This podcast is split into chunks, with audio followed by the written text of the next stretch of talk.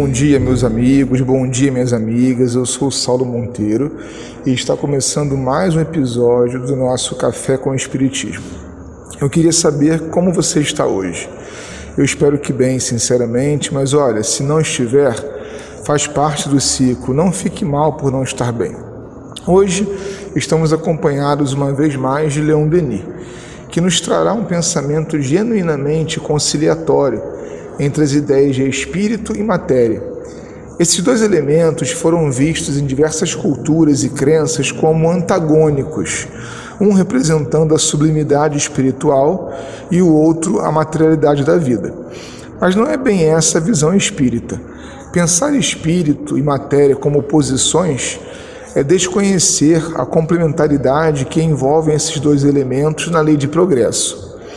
As reflexões de Denis nos levam a uma primeira conceituação. A matéria vive por reflexo, diz ele. Segue a evolução da vida e lhe serve de suporte. A centelha que saiu do foco divino evolui na matéria, percorrendo o espaço e volta ao seu ponto de partida mais pura e mais luminosa. A matéria rarefeita se transforma em fluido, em força radiante, Todo o corpo é envolvido dessa matéria fluídica.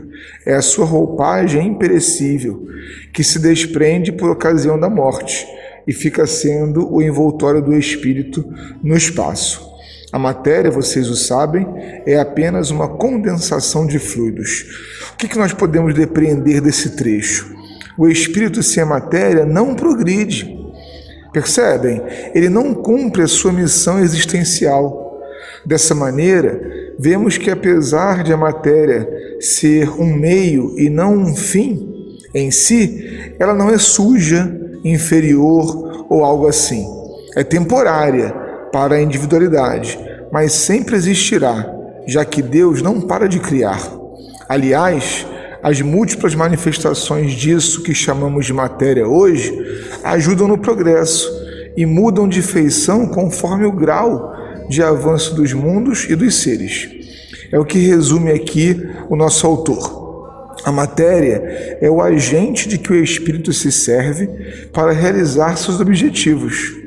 Através de uma série de fenômenos, essa matéria pode se purificar e chegar a um estado que permite confundi-la com o princípio primordial da vida. Poder-se-ia crer que a matéria se torne espírito, porque ela é animada, mas nunca possui por si mesma um princípio próprio de vida. E esse princípio, meus irmãos e minhas irmãs, que nós representamos hoje, enquanto espíritos que somos, se constitui graças à matéria e através dela. Ser grato ao corpo é mais espírita do que o culpar por isso ou aquilo.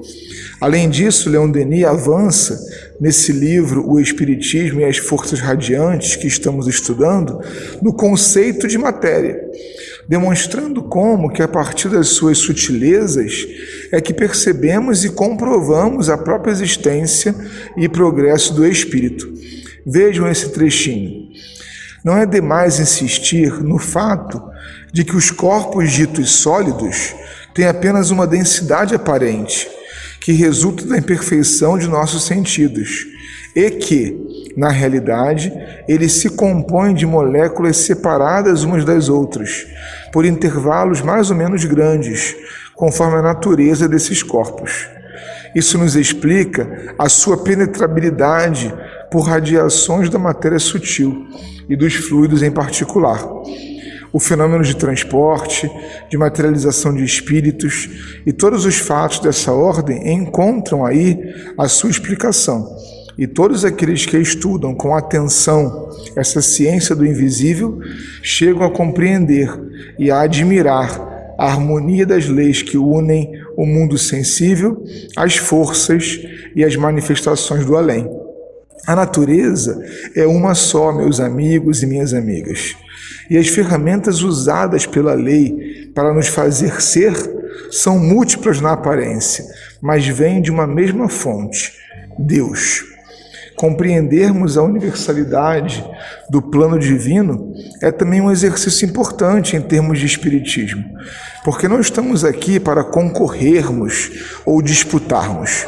Não me parece de muita utilidade conclusões como o Espiritismo está à frente da ciência, ou ainda um dia a ciência vai reconhecer o seu atraso. O que faz muito sentido é trabalharmos juntos e humildemente analisarmos onde nosso modo de fazer espiritismo tem errado naquilo que Kardec previu como aliança entre a ciência e a religião.